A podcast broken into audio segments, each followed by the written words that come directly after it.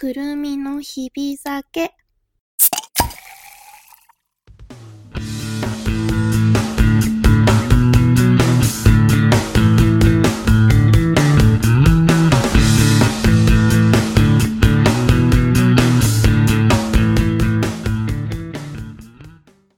本日もお疲れ様でした。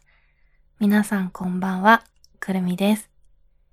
このラジオはお酒と音楽を愛してやまない私くるみが晩酌をしながら好きな音、曲を紹介したり、日々感じたことをぼやいたりするゆるいトークラジオでございます。さて、今宵もいっぱいやっていきたいと思います。今夜の、えー、一杯は、私ですね、先日、もう一年以上ぶりぐらいに風邪をひきまして、あのね、普段全然熱なんか出さないんだけど、珍しく熱出してちょっとへばったんですよ。なので、ちょっと優しめに行きたいなと思って、いつもね、お家で飲んでる、多分先々週ぐらいに紹介したかも。ティーチャーズハイランドクリームというね、あの、我が家の土定番の安ウイスキーがあるので、それをホットウイスキーにして飲んでいこうかなと思います。今ね、マグカップにお湯を沸かしてきました。まあ、要はウイスキーのお湯割りですね。よいしょ。ちょっとだけ、ちょっとだけ。よし。ホットウイスキーのいいところは、いいところはというか気をつけなきゃいけないときは、ところ？気をつけなきゃいけないところは、入れすぎちゃダメってことですね。ウイスキーを。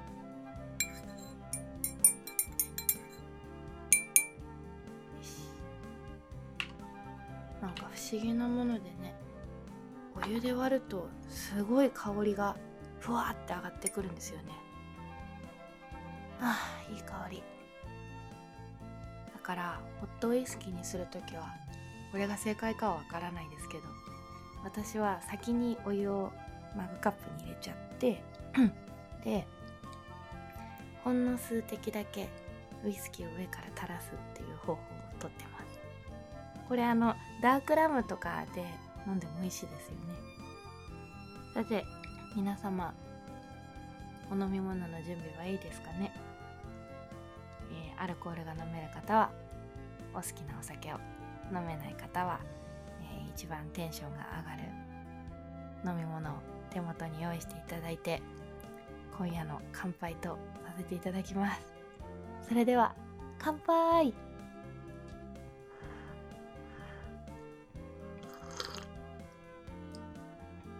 あー優しい美味しいこれたまに飲みたくなるんですよね。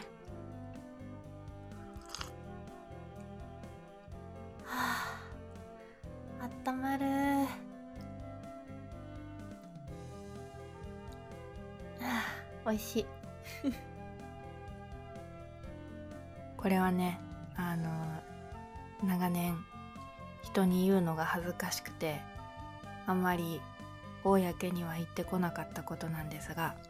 ここいらで暴露したいと思って決めました、えー今日のテーマは片付けられない私のお片付け攻略法について、えー語っていきたいなと思います。あのねそもそもね暴露するとそう私片付けができないんです。恥ずかしいんですけど。お片付けがねとにかく苦手なんですよ。掃除も掃除も苦手。でもまあこれねいろんなパターンがあると思う。お掃除が得意な人も、えーお部屋をきれいに保つことが得意な人もいるし私みたいに掃除や片付けが苦手な人もいると思う。私はね部屋きれいにしたいしきれいな場所で住んでたいんだけど片付けが苦手なの。苦手って人によっていろんな苦手の形があると思うんですけど今回は私の場合についてだけ話しますね。てかまあそれしかわかんないから。私の場合はね部屋をきれいにしたいとは常に思ってる。綺麗な場所の方がテンション上がるし片付いたところの方がやる気も出る。けど何て言うんだろうな。小さい頃から片付けが苦手だったんですよ。部屋をきれいに保つことが難しくていつも両親に「部屋片付けなさい」って言われてたんですよね。分かってるよって言って手はつけるんですけどなんかどう片付けていいかわからない感じかな。大人になっていろいろなんでこんな自分って片付けられないんだろうって気づいてからいろいろ考えてみたんですけどあの多分空間把握能力っていうのが結構ないのかも。空間把握能力あのあれスーパーでさ買い物をして買い物かごの中に綺麗にこう買った商品を詰める人いるじゃない？店員さんとか上手よね。カゴの中にこう物を生産してきちっとこう入れる。決められた空間にあのこの箱の中にこのものをきれいに並べてくださいっていうのがあの頭の中で考えてピシッと上手に入れられる人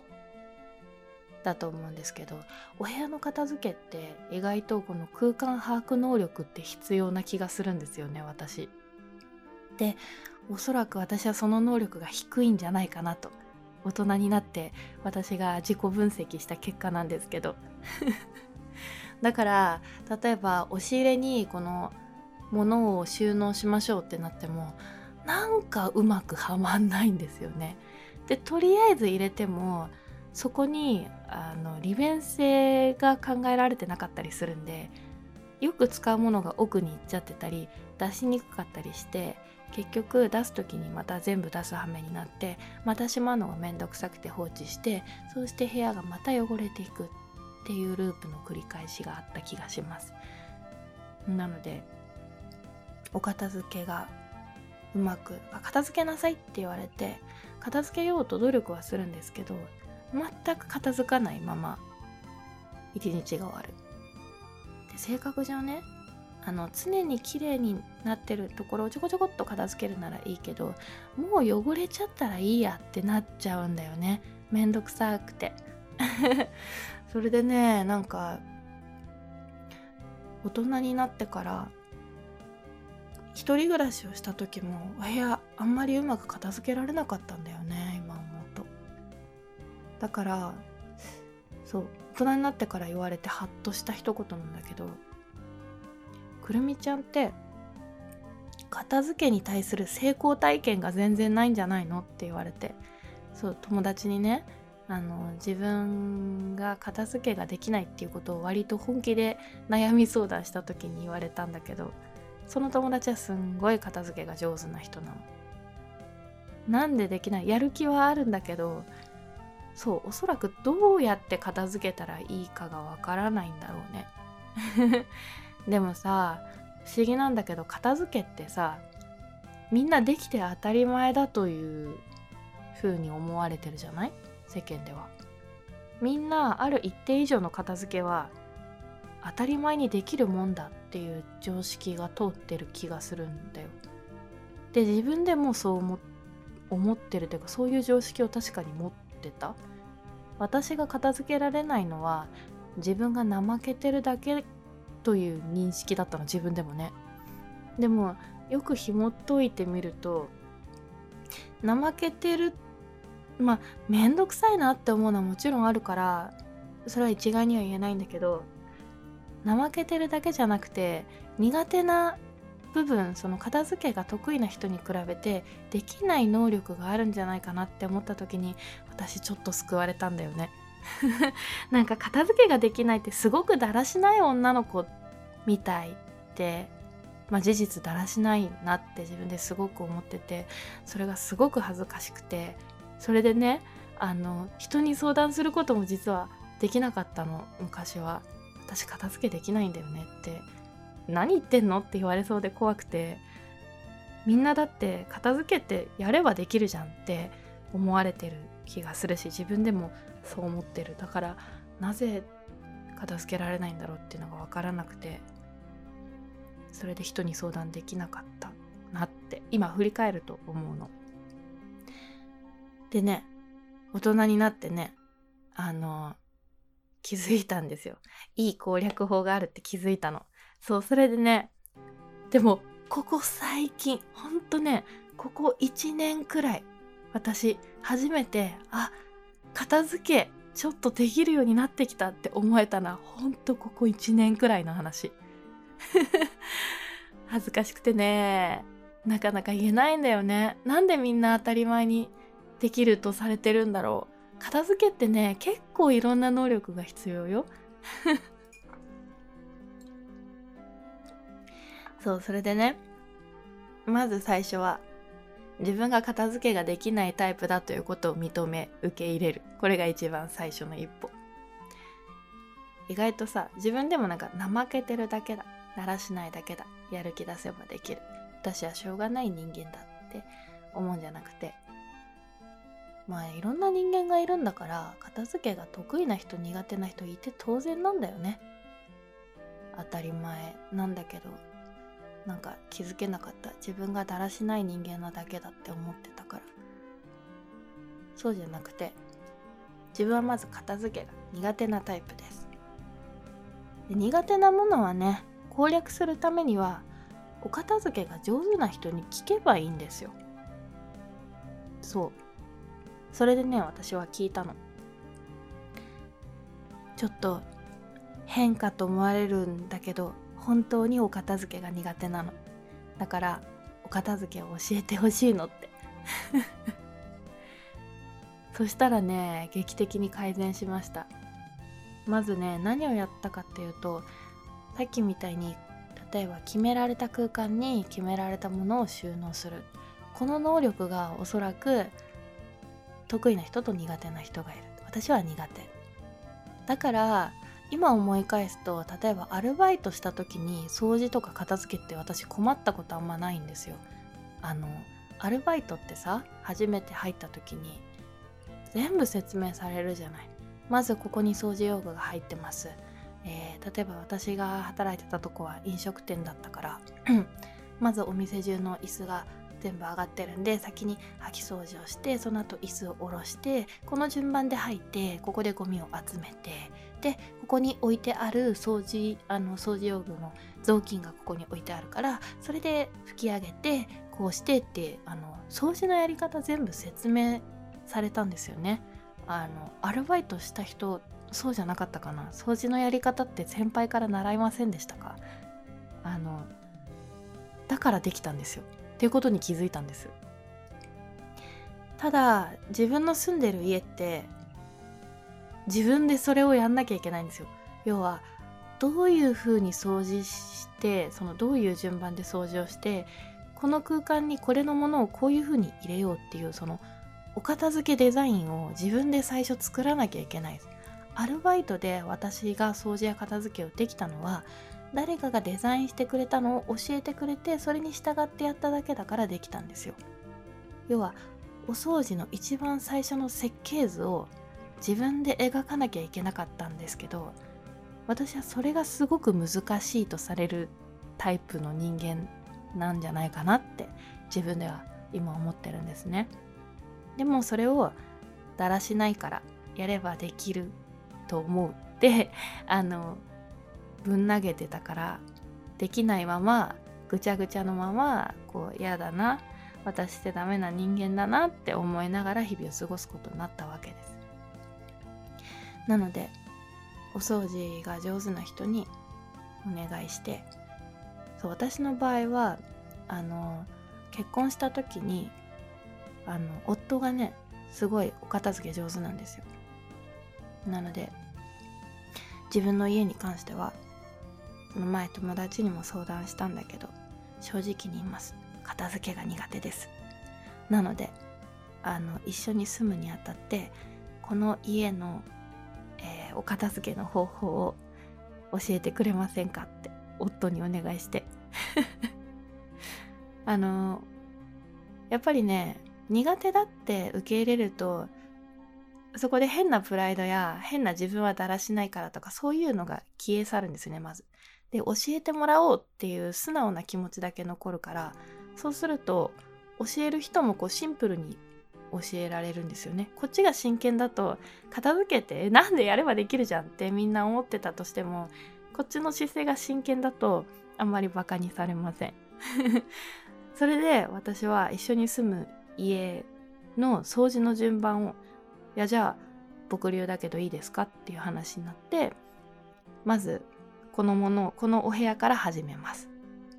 この部屋のものを全部避けて次に掃除機をかけますでここはクイックルワイパーでやってここは小さい掃除機で吸います。それが終わった後はここの部屋に行って物はこういう風に動かしてで最終的にこういう風に順序としては掃除をします。っていうそのお片付けの設計図をまず教えてもらったんですね。お掃除の順番。このお部屋この家でのやり方っていうのをほんとねバイトの先輩が後輩に説明するかのように教えてもらったんですよ今思うとあの両親にそこまで丁寧に教えられたことってないんですよね片付けってまああのそこまで丁寧に普通やらないですね。お部屋片付けときなよって。それ一言で済むんですよ。片付けなさい部屋って。でも、その設計図を描くことが私できないっていうことに気づけなかったんです、私もね。だから今思うと両親に同じ風に言えばよかったんですよね。片付けなさいって言うんだけど、お母さん、私、片付けが苦手なんで、あの、アドバイスもらえませんかって。どういう風に収納したらいいかな。どういう順番で掃除っていうのはしてったらいいかなって。母なんてね何年も主婦やってきてるわけです。何十年ですよそれこそ。お掃除のスペシャリストプロだったはずですよ。しかも自分の家の把握してますからだから今思うとその掃除のプロ自分のその住んでる空間をしっかり把握してる母親に細かくやり方を聞けばよかったんですよね。ただ片付けなさいあんた自分の部屋ぐらい片付けなさいよって言って「ガッてやるって」って言ってなんかめんどくせえなっていうかどうやって片付けたらいいか分かんないしなんかやっても片付かないしっていうので放置しちゃったけど片付けたいと思ってるんだけどこの荷物をどこに収納したらいいか分かんないんだよね。とかもっとピンポイントで人得意な人に指示してもらえば私片付けられたんですよ。きっと。もうめちゃめちゃ持論ですよ。おかげでねあの旦那をお掃除隊長に任命してその夫に先生としてお願いしますって言ってこれはちょっと本気ですって言ってあのお掃除を一から教えてもらってその通りにやったら、まあ、当然ながらできたんですよ。あ掃除できたって人に教えてもらったことでも自分の力でできるとすごく嬉しくてその時に昔友達に言われたことを思い出したんですよ。くるみちゃんってお掃除ができたっていう成功体験が今までなかったんじゃない？確かに。掃除ずっとできないままだったから自分で掃除ができたっていう記憶がなかったんですよね。初めてその成功体験が1個でもできるとそれは自信につながるんですよ。だから掃除する前の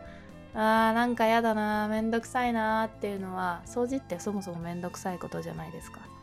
けどそれがちょっとマシになるんですよね。言うてあの順番通りにやればいいからできる。この間できたからできる。しかも自分の力で綺麗にした空間ってそうそう汚したくなくなるんですよ。不思議なことに。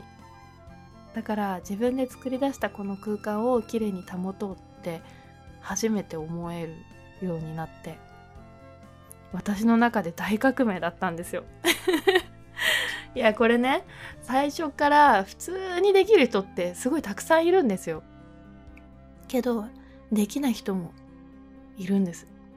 できない人がいるっていうのは明確にされてない片付けはみんなできてしかるべきっていう雰囲気だからできない人自身も自分がお掃除が苦手なんだぞっていうことに対して深く考えたことってあんまないんじゃないかなって思うんですよ。でもね苦手なだけで得意な人と同じようにパッとできないんだったら得意な人に聞いて苦手なりの上達の方法っていうのがあるんですよ。もう革命だった私。気づいた時。いやお掃除苦手な人はこれ分かってくれるんじゃないかなと思って。あのー、もしかしたら届く人が少ないかなとは思うんですけど今日これについて話したいと思って。でね綺麗なお部屋を1年以上保てました。関東に引っ越ししてきてから。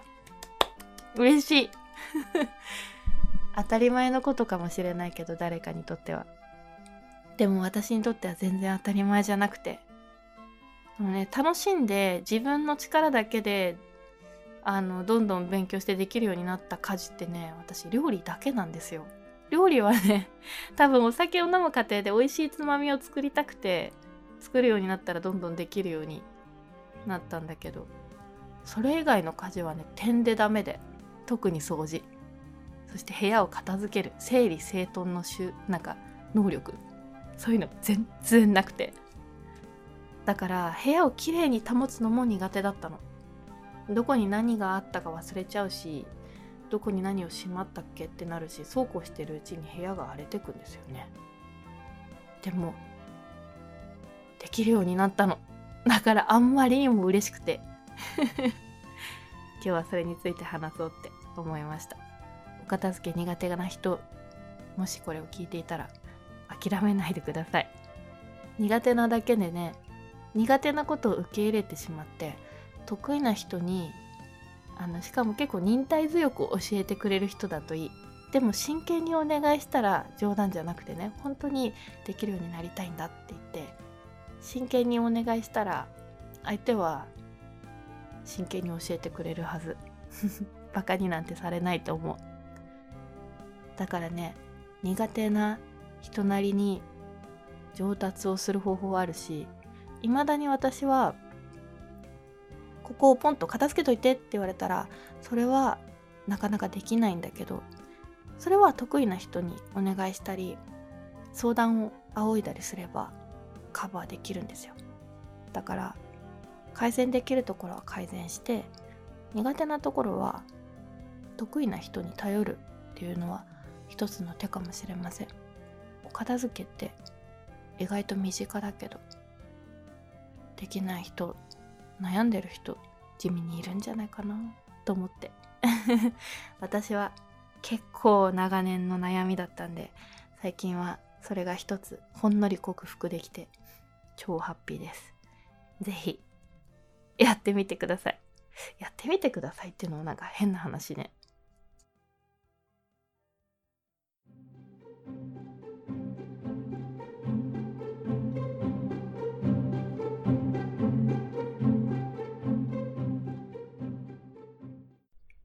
それでは本日もこの辺で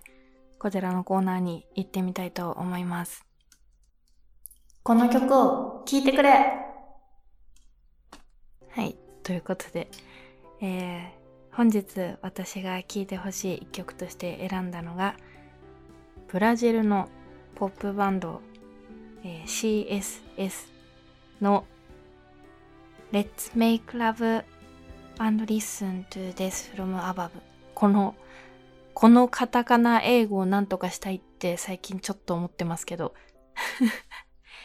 Let's make love and listen to this from above という一曲でございます。曲名が長いとね、カタカナを読み上げるのちょっと恥ずかしくなっちゃうんだよね。ということで、えー、2006年に出したデビューアルバム「完成時セールセクシー」から「の4曲目かな。うん4曲目に入ってるあの一番シングルカットもされてる有名な一曲でございます。この「完成時セールセクシー」っていうアルバム名なんですけどそもそもバンド名の CSS はこの完成時セールセクシーっていう言葉の略称だそうです。正式的正式名称は Cansei de Ser Sexy の略で CSS というバンドですね。この Cansei de Ser Sexy っていうのは、ビヨンセが言った、えー、セクシーでいることに飽きたという英語の一言をブラジル、ポルトガル語に訳したものだそうです。これは私もあの今調べて知りました。あ、そう、ブラジルのディスコパンクバンドですね。私この CSS をお掃除中にかけるのがお気に入りなんです。でね、この今回選んだ一曲は、なんだろうな。CSS って基本的に、うん、なんか、ディスコパンクバンドっていうぐらいで、あのー、ロックバンドって感じじゃなくて、リズム、いや、うんと、なんか、ここがサビで、ここが A メロで B メロで、みたいな感じじゃなくて、こう、そう、なんかディスコとか DJ とかでかかってそうな、こう、淡々としたリズム運びなんですよ。なんですけど、飽きない。なんだろうな。今回選んだ一曲は、その上の方で、シンセっぽい音で、あの、鳴ってるフレーズがあるんですけど、そのすごい、トゥットゥットゥットゥトゥトゥトゥトゥみたいなすっごい可愛いフレーズがずっと流れてて、それがすっごいこの一曲でお気に入りなんですよ。なんか、あの、どこかゴリゴリしてない、なんだろうな。ずっと、ずっと可愛いんですよ。可愛いけど、可愛い枠に収まりきってないというか、セクシーでいることに飽きたっていうのをバンド名にするぐらいだし、なんだろうな、うーん、なんか、全体的に可愛いんだけど、可愛くない。でも、ゴリゴリすぎてなくて、耳馴染み、耳馴染みはすごくいいのに、唯一無二って感じ。また今日もね、全然言葉にしようとすると、あの、この愛情をどういう表現にしたらいいのかがうまくわからなくて、ほんとこのコーナーはいつも語彙力が足りないってなるんだけど、掃除をしてる時って、なんか私の場合はね、あの、ゴリゴリに激しい重いやつが聞きたいわけでもないし、かといってなんかロックバンドとかの曲だとなんか楽しくなりすぎちゃうというか、なんかイエイイエイってなっちゃって、掃除に集中できないし、程よく一定のリズムで、程よくおしゃれで、でもその可愛いやおしゃれに収まりきらないような CSS ってちょうどいいんですよ。なんかおしゃれなんだけどおしゃれすぎない。なんかアングラのうーん、クラブイベント。あ、そうそう、そもそも、その、今脱退しちゃったみたいですけど、この CSS っていうバンドを組んだ初期メンバーの一人がもともとこのブラジルのアングラのクラブ界ですごく有名な人だったんですって、もともと。だからその影響が強く出てるかもしれないですね、このバンド。しかもその調べてびっくりしたんですけど、そのベーシストなんですけどね、彼は。彼以外はみんなこのバンドをやるまで楽器全然やったことなかったんですって。すごい。でもそこからガーッと駆け上って2006年のこのデビューアルバムはブラジルで5000万枚以上売り上げたそうです。でもなんかちょうどいいんだよな。なんか CSS ってなんだろうな。私の中でものすごい熱狂する、ウェイっていう感じじゃないんだけど、何年も何年も私がずっと気に入って聴き続けてるバンドの一つでもありますね。が気持ちいいんですよね。ちょうど気持ちいいんですよ。退屈じゃなくて、でもうるさくなくて、でもおしゃれや可愛いに迎合してないって感じ？特にね、この4曲目の今回セレクトした曲はもうね、長くて恥ずかしいからあんまり曲名を言えないんだけど この曲はね、特に程よいテンポ感とウキウキする感じで、うん、お片付けにはもってこいです。結構ね、あの、朝やる気出したい時とかも聞いたりします。そういうシーンにおすすめ。ぜひこれを流して、あの、お部屋のお掃除挑戦してみてください。さてお酒の方もそろそろ飲み終わりそう。今最後飲んじゃいますね。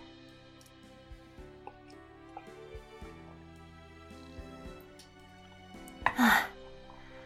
いやたまにはいいな。なんかホットウイスキー久しぶりにやったけどいいですねなんかお酒ちょっと飲みたいなって思ってるけどでも、あの、今回の私のようにちょっと胃が弱ってるというか、そういう時にお酒の香りを楽しむっていう意味では、あの、マグカップいっぱいにね、あったかいお湯入れて数滴ウイスキーを垂らすだけですごいハッピーな気持ちになれるので、結構おすすめですね。ということで、お酒も飲み切りましたので、こちらで今宵も寂しいですが、お開きとしたいと思います。えー、ここまで私の晩酌に付き合ってくれて、どうもありがとう。おかげで今夜も大変美味しいお酒を飲むことができました。えー、このくるみの日々酒は毎月第2第4金曜日の夜9時に、えー、YouTube、えー、Google Podcast や Spotify とはノートにて更新となります。えー、ノートの方ではあ音声以外にも今回のテーマで、えー、考えたことなどなどを文章としてまた改めて書き下ろしておりますのでそちらもよければぜひ読んでみてください、えー、次回の放送は第4だから3月26日の金曜日夜9時に更新となりますのであっという間だね。もう3月も。中旬か。26次回でも3月が終わってしまいますね。あっという間。えー、ハッシュタグは、シャープ、ひらがなでくるみの漢字で日々だけ、えー、シャープ、くるみの日々だけ。で、えー、つけて感想などつぶやいてくださると私が拾いに行きやすいので、えー、ぜひ書いてみてください。あとまあ余力があれば、シャープ、えー、くるみ、k-u-r-u-m-i で bass、えー、くるみ、ベースで、えー、ハッシュタグをつけてくださると嬉しいです。で、このくるみの日々だけは、えー、元祖魚串ガリアという、えー、札幌の大変美味しい居酒屋さんと、丸山浦サンドにございます、バー、リボールバーの協賛、株式会社 GR の協賛でお送りしております。では、皆様、なんでこんな貯めたんだろう。では皆様、また、えー、次回も一緒に乾杯できることを願っております。またここで一緒に乾杯しましょう。緊急事態宣言が伸びちゃってちょっと悲しいですが、また一緒に飲みましょうね。では、よい夜を。